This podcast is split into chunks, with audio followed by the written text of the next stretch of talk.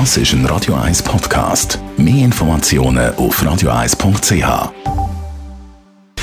Gesundheit und Wissenschaft auf Radio 1. Unterstützt vom Kopfwehzentrum Irlande Zürich. www.kopfwww.ch für die einen war es eine völlig neue Erfahrung in den letzten zwei Pandemiejahren. Homeoffice. Trainerhose statt Hemd und Krawatte und statt der überfüllten Pendlerstrecke ein Arbeitsweg von vielleicht ja, maximal 10 Meter.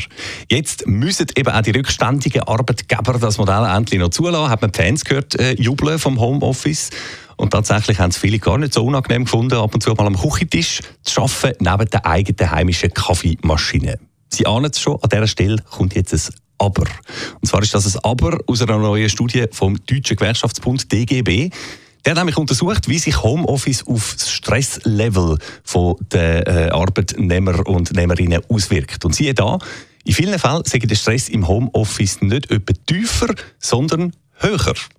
Der Grund, wie man heute in der Süddeutschen Zeitung kann nachlesen kann, dass man im Homeoffice tendenziell länger schaffe und vor allem viele können nicht abstellen. Zu Abend spät nochmal drei Mails beantworten und die Präsentation noch fertig machen. Und am schlimmsten Sex, und das kommt laut dem DGB offenbar gar nicht einmal so selten vor, wenn der Arbeitgeber von seinen Mitarbeitern im Homeoffice erwartet, dass sie auch außerhalb der normalen Arbeitszeiten erreichbar sind oder SMS lesen oder Mails etc. Fazit also von dieser DGB-Studie: Arbeit und Freizeit schön voneinander abgrenzen ist wichtig, gerade im Homeoffice. Und weil das viele auch nach zwei Jahren immer noch nicht können, sage Homeoffice eben auch eine Stressquelle.